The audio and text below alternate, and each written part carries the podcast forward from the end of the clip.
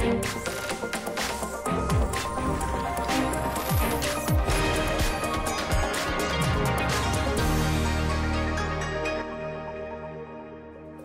Bonjour à toutes et à tous, vous regardez l'échiquier mondial sur RT France. Au sommaire aujourd'hui, l'Arménie. Ce pays du Caucase, meurtri par le conflit qu'il a opposé à l'Azerbaïdjan en 2020, se prépare aujourd'hui à des élections législatives anticipées.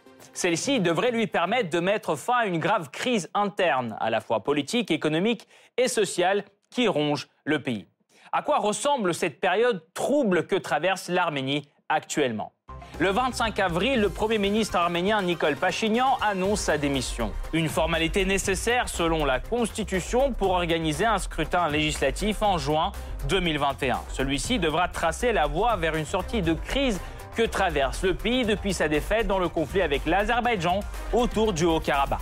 Malgré le cessez-le-feu signé en novembre dernier, la tension reste palpable entre les deux voisins. Bakou renforce ses liens avec la Turquie et mène avec elle des exercices militaires conjoints alors que Yerevan cherche à s'assurer du soutien de ses partenaires régionaux, notamment la Russie.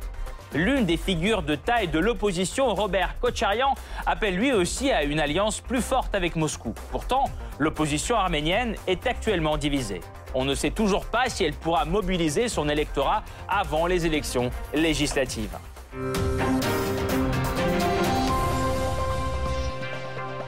Avant de poursuivre, voici ce qu'il faut savoir sur le conflit du Haut-Karabakh qui a déclenché la crise actuelle en Arménie. C'est le Blitz.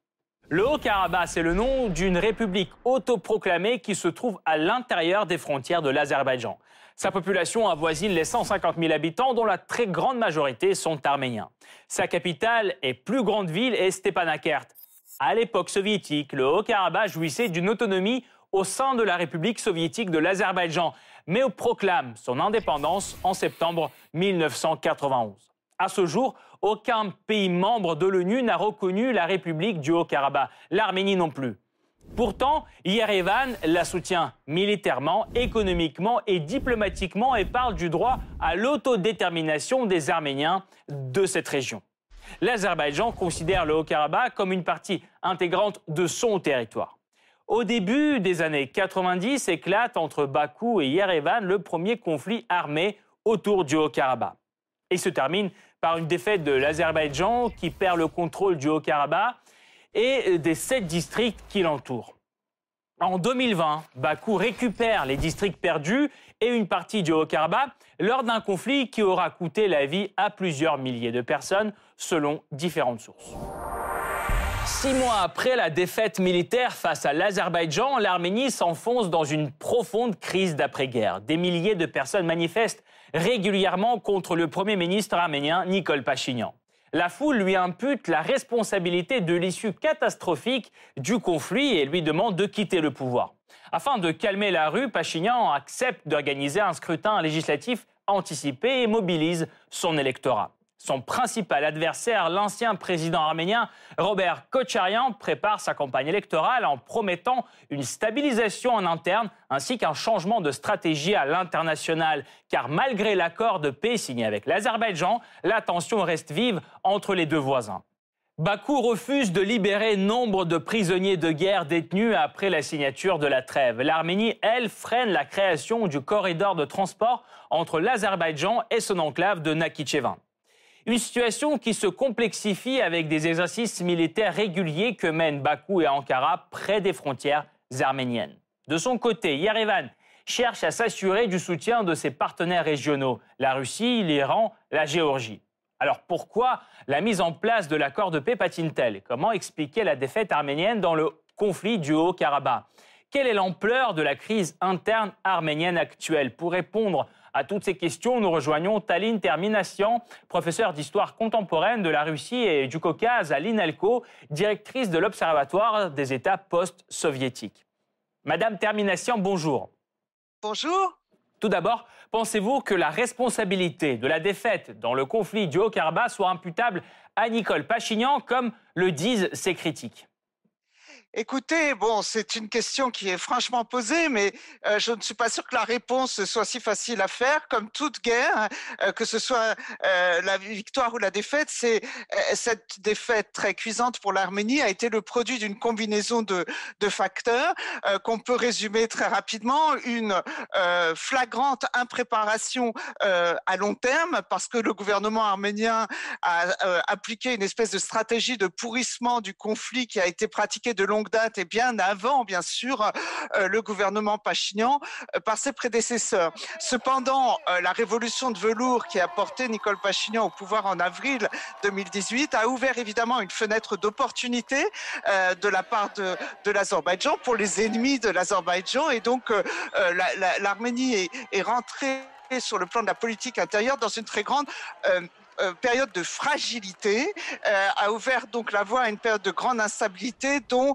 euh, le Ilham Aliyev et le gouvernement azerbaïdjanais a évidemment tiré profit. S'ajoute à cela bien sûr d'autres facteurs de fragilité, la crise sanitaire du du Covid et surtout la responsabilité de Pachinian est peut-être la plus importante dans le fait qu'il a totalement bloqué le processus de Minsk, réduisant dans le contexte de la crise sanitaire, réduisant euh, donc à zéro la possibilité de discuter avec l'adversaire.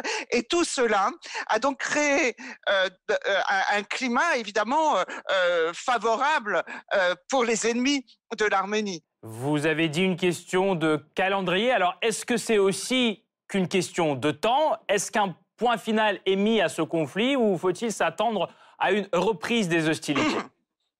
Écoutez, je suis historienne, je, ne prédis pas l'avenir, je ne me hasarderai pas à jouer euh, les Cassandres, mais euh, ce qu'on peut constater, euh, c'est évidemment une, question de point de vue. En fait, il y a bien eu un cessez-le-feu le 10 novembre, mais on peut aussi constater que finalement, la guerre n'est peut-être pas totalement terminée. Est-ce que cette guerre de 44 jours ne doit pas plutôt se, se comprendre dans un, dans un continuum. Euh, en fait, cette guerre a-t-elle jamais cessé?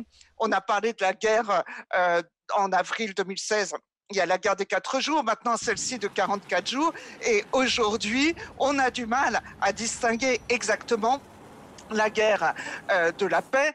D'ailleurs, on peut aussi se surveiller du coin de l'œil ce qui se passe du côté des voisins de l'Arménie, puisqu'on arrive à la fin du Ramadan. Nous rentrons encore une fois excusez-moi, dans une période très euh, très critique.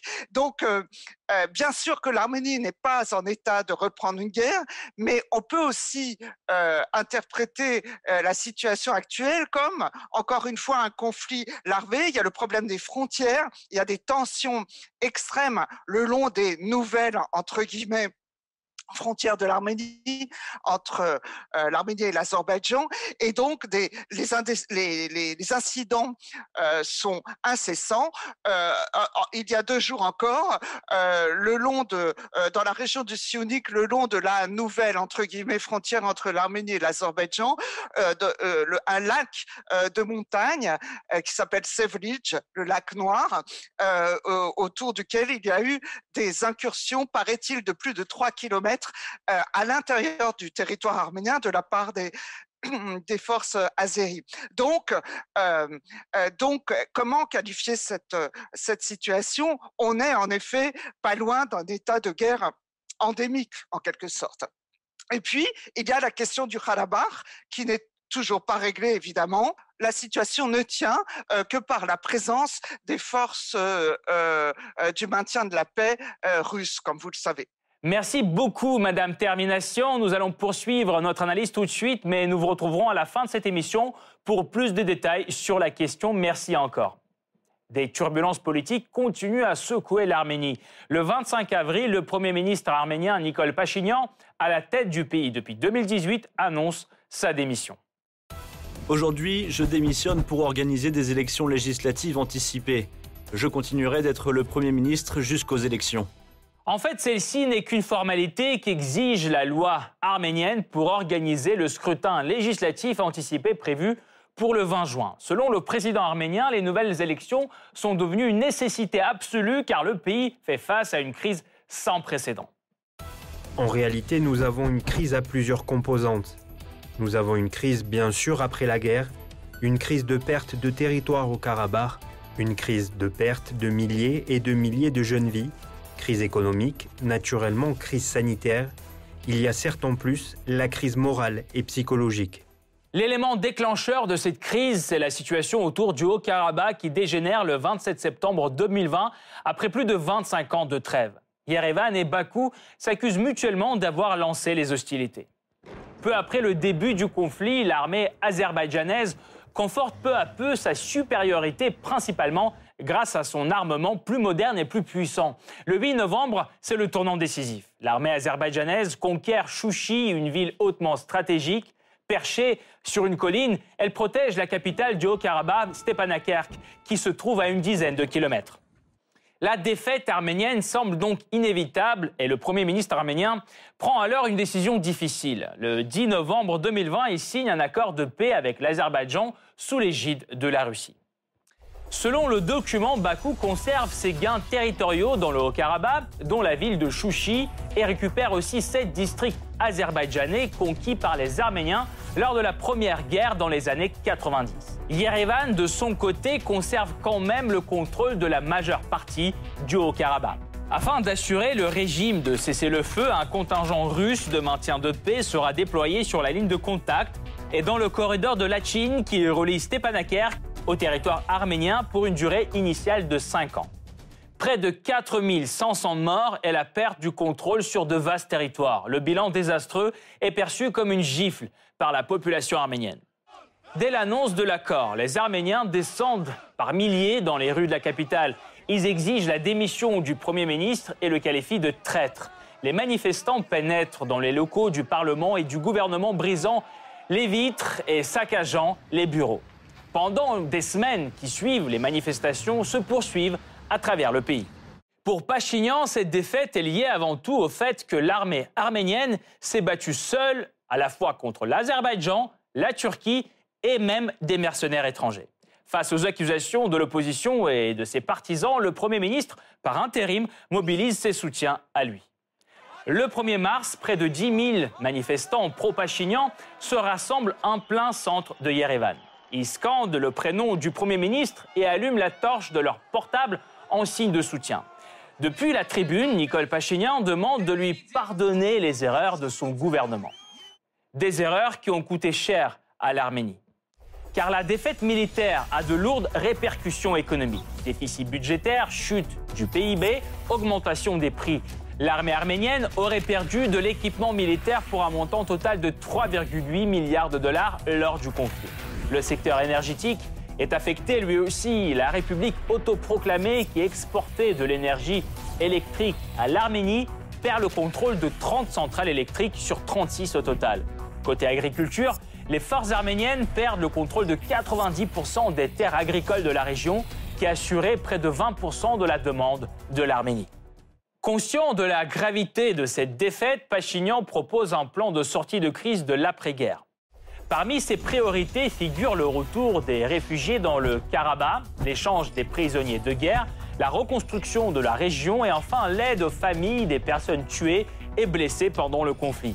Afin de compenser les pertes en ressources énergétiques, Pachinian discute avec le président russe de la possibilité de la construction d'une centrale nucléaire en Arménie. Il compte en outre réformer les forces armées du pays et la législation électorale et anticorruption. Côté politique, Pachinian se fixe un objectif ambitieux obtenir la reconnaissance internationale de la République autoproclamée du Haut-Karabakh. Comment l'opposition politique voit-elle la sortie de cette crise à plusieurs visages? Pourquoi les tensions continuent-elles entre l'Arménie d'un côté et la Turquie et l'Azerbaïdjan de l'autre? Où Nicole Pachinian cherche-t-il du soutien à l'étranger? La réponse après la pause.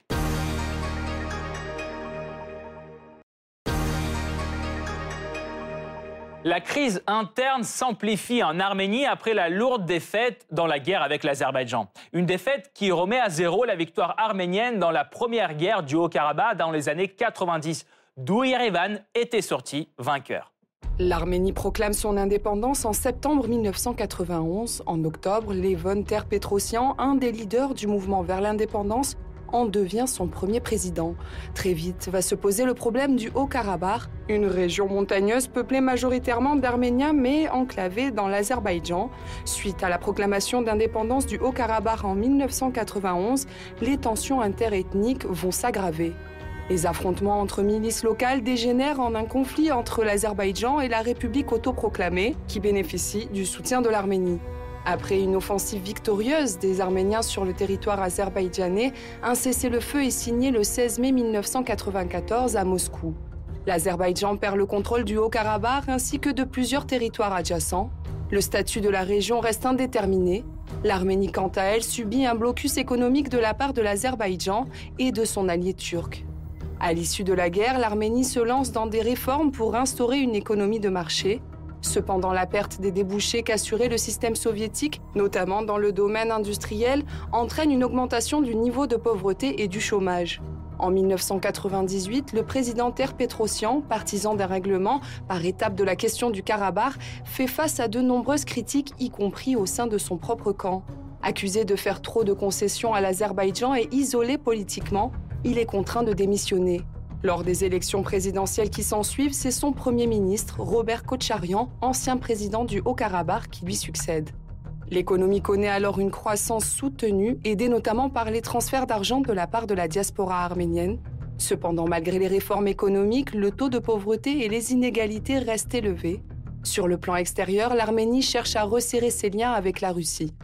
Le pays fait partie depuis 2002 des membres fondateurs de l'Organisation du traité de sécurité collective, qui prévoit une coopération militaire entre ses membres. En 2008, Robert Kocharian ne pouvant pas se présenter aux élections pour un troisième mandat, c'est Serge Sarkissian, son Premier ministre, qui lui succède. En 2008 et 2009, le pays connaît les effets de la crise économique mondiale. L'Arménie, dont l'économie souffre de son enclavement, se lance progressivement dans le développement des nouvelles technologies. En 2013, Serge Sarkissian est réélu à la présidence. Lors de son second mandat, il organise un référendum constitutionnel faisant passer l'Arménie à un régime parlementaire. Le oui l'emporte et la réforme qui ne doit entrer en vigueur qu'à la fin de son mandat est adoptée.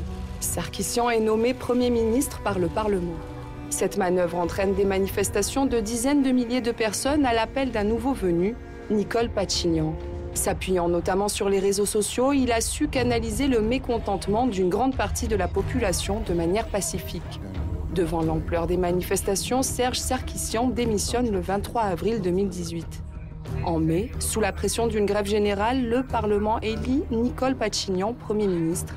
Les élections législatives anticipées donnent une large victoire à sa coalition. Le nouveau gouvernement entame de nouvelles réformes économiques et tente de lutter contre la corruption, mais avec un succès mitigé. Quant à la question du Karabakh, Nicole Pachignan, favorable dans un premier temps à la négociation, durcit sa position. Lors d'un déplacement en 2019 à Stepanakert, la capitale de la République autoproclamée, il déclare notamment que le Karabakh fait partie de l'Arménie. Face à la Russie, il souffle le chaud et le froid. Des poursuites judiciaires sont notamment engagées contre l'ancien président Kocharian, proche de la Russie, et le secrétaire général de l'Organisation du traité de sécurité collective, Kachatourov. Cependant, Nicole Pachignan et Vladimir Poutine se rencontrent à plusieurs reprises en 2018 et 2019, réaffirmant la continuité de la relation entre les deux pays. Et même si la paix est conclue entre l'Arménie et l'Azerbaïdjan, le torchon brûle toujours. Plusieurs désaccords continuent de peser sur la relation bilatérale. C'est tout d'abord la question de l'échange des prisonniers de guerre car des dizaines de prisonniers arméniens restent détenus en Azerbaïdjan. Selon Bakou, ils sont 73, mais Yerevan parle de presque 200. Le retour des prisonniers des deux côtés est garanti par l'accord de paix. Pourtant, l'Azerbaïdjan prétend qu'il ne s'applique pas dans ce cas car les détenus restants ont été arrêtés en décembre, après sa signature. Or, pour l'Arménie, le retour est la condition préalable à la mise en œuvre des autres clauses de l'accord de paix en particulier la création du corridor de transport entre l'Azerbaïdjan et son enclave de Nakhichevan via le territoire arménien. Bakou a déjà commencé les préparatifs sur son territoire, mais pas Yerevan. Ce qui irrite inévitablement l'Azerbaïdjan. À ce propos, Bakou utilise un langage polémique qui jette de l'huile sur le feu. Nous créerons le corridor de Zangezur que l'Arménie le veuille ou non. Si elle l'accepte, ce sera plus facile, sinon nous allons régler la question par la force. Avant et pendant la guerre, Je disais qu'ils devaient quitter nos terres d'eux-mêmes ou que nous les jetterions dehors. C'est ce qui s'est passé et le sort du corridor de Zangezur sera le même. La situation est d'autant plus tendue que le climat reste électrique sur le terrain, surtout à la nouvelle frontière près des zones obtenues par l'Azerbaïdjan après la guerre. Du côté arménien, les habitants se plaignent de la présence excessive et de l'intimidation des militaires azerbaïdjanais. Bakou, lui, accuse les soldats arméniens de provocation aux frontières. Sur ce fond, les relations restent difficiles entre l'Arménie et la Turquie, alliée de l'Azerbaïdjan. En février dernier, Ankara et Bakou mènent des exercices conjoints dans la province turque de Kars, à la frontière avec l'Arménie. Un pas qui inquiète Yerevan et selon lui ne manifeste pas des intentions pacifiques. D'autant plus que s'en suivent trois autres exercices turco-azerbaïdjanais en mars et avril. Pour rappel, pendant la guerre du Haut-Karabakh, Ankara a appuyé Bakou tant diplomatiquement que militairement. La Turquie a envoyé du matériel militaire à l'Azerbaïdjan et selon Yerevan, elle aurait aussi dépêché des mercenaires syriens pour appuyer l'armée azerbaïdjanaise. Depuis les années 90, la Turquie et l'Arménie n'ont pas de relations diplomatiques et leurs frontières terrestres restent fermées. Plusieurs enjeux empoisonnent les relations, dont le plus grave est le génocide des Arméniens par l'Empire ottoman au début du XXe siècle. Sur fond de tensions persistantes avec la Turquie et l'Azerbaïdjan, l'Arménie cherche à consolider ses positions régionales. Ainsi, elle renforce ses liens avec son partenaire de longue date, l'Iran, qui craint le renforcement des positions turques dans la région. Des visites et des négociations se succèdent avec pour cap le renforcement des liens économiques et la synchronisation diplomatique face à Bakou. Cependant, dans ce conflit, le principal allié de Yerevan face à Bakou reste la Russie. En novembre, sa médiation met fin à la guerre, sauvant l'Arménie d'une défaite encore plus écrasante face aux forces supérieures de l'Azerbaïdjan. Depuis, les casques bleus russes assurent le maintien de la paix sur le terrain. Et si avant la guerre, Nicole Pachignan était plutôt froid envers la Russie, désormais il fait tout pour renforcer l'alliance avec Moscou. Rencontre au plus haut niveau, achat d'armes et projets militaires conjoints. En plus, en quête d'alliés diplomatiques, l'Arménie remporte une autre victoire. Pour la première fois en avril 2021, le président américain reconnaît le génocide arménien par l'Empire ottoman.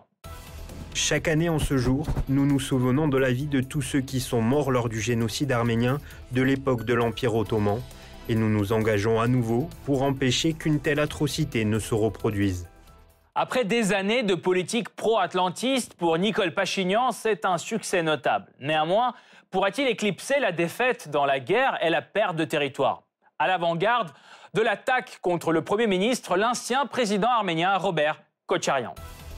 Je ne peux pas dire que les autorités actuelles soient des agents turcs, mais je peux dire que si un agent turc se retrouvait soudain à la tête de l'Arménie, il aurait fait la même chose que le Premier ministre et son gouvernement. Robert Kocharian a déjà annoncé qu'il se présenterait aux législatives en juin. Il va joindre les forces avec deux partis d'opposition et créer un bloc électoral. Or, pour l'instant, les perspectives de l'opposition restent maigres. Selon un sondage mené par Gallup International Association, fin mars, la plupart des électeurs soutiennent le parti du Premier ministre actuel, plus de 30%. Les partis d'opposition sont loin derrière et ne franchissent même pas le seuil électoral de 5%. Entre-temps, 25% des Arméniens ne soutiennent ni l'opposition ni le pouvoir en place. Et le reste des électeurs ne s'est pas encore décidé. Pour y voir plus clair, nous rejoignons de nouveau Taline Terminassian, professeure d'histoire contemporaine de la Russie et du Caucase à l'INALCO, directrice de l'Observatoire des États post-soviétiques. Madame Terminassian, aujourd'hui, à la veille des élections, selon certains sondages, plus de la moitié des Arméniens n'ont pas fait leur choix. Est-ce que c'est une preuve de la fragilité des positions de Pachinian selon vous? Bien sûr, c'est un pays des faits. Il y a des familles qui ont perdu des enfants, euh, qui, vont tous les jours au cimetière, etc. Il, y a une grande partie de la population quand même qui, qui n'est pas déjà en état psychologique de s'intéresser euh, à des élections et surtout à des élections comme ça, c'est-à-dire des élections de type euh, parlementaire, je répète, où on a beaucoup de mal à voir émerger le candidat, la personne euh, qu'on voudrait voir euh, au pouvoir en tant que Premier ministre. Euh, donc, c'est un, un point essentiel. Ça, les gens ne votent pas pour des partis, ils votent pour des personnes. D'autre part, justement, dans les personnes, l'Arménie a tendance à détourner de ses dirigeants elle se détourne de sa vie politique et, euh, donc il y a aussi cet aspect à prendre en compte. Et puis enfin, ce sont des élections anticipées, donc là aussi, encore une fois, comme vous le disiez tout à l'heure, un calendrier, mais un calendrier bousculé qui ramène, si vous voulez, sur la scène des élections de type parlementaire, en plus avec un nouveau code électoral à la proportionnelle. Donc tout ça est extrêmement compliqué. Hein. Euh, je veux dire, même moi, j'ai du mal à repérer, euh, à m'y repérer. Et donc, euh, bah, ça peut expliquer les raisons pour lesquelles les, les Arméniens donc n'ont pas encore encore fait le choix, sans parler leur choix, sans parler bien sûr que leur choix eh bien souvent, il est déterminé aussi, euh, et là je vais employer cet euphémisme, en fonction de la capacité du candidat à mobiliser la fameuse ressource administrative. Donc euh, euh, oui, Pachignan a, fait quelques concessions ça et là. Il parle d'augmenter le salaire des enseignants. Et puis surtout, il a aussi commencé à faire sa tournée dans certains districts. Donc, euh, euh, malheureusement, la, question, c'est de savoir si le candidat adverse, les candidats adverses seront en mesure de déployer eux aussi des, des ressources capables de leur faire, de les faire réélire. Et puis, en plus, le système parlementaire fait qu'il y a une myriade de partis politiques différents qui apparaissent. Donc, c'est comme une sorte de beaucoup de partis pour finalement un tout petit peuple.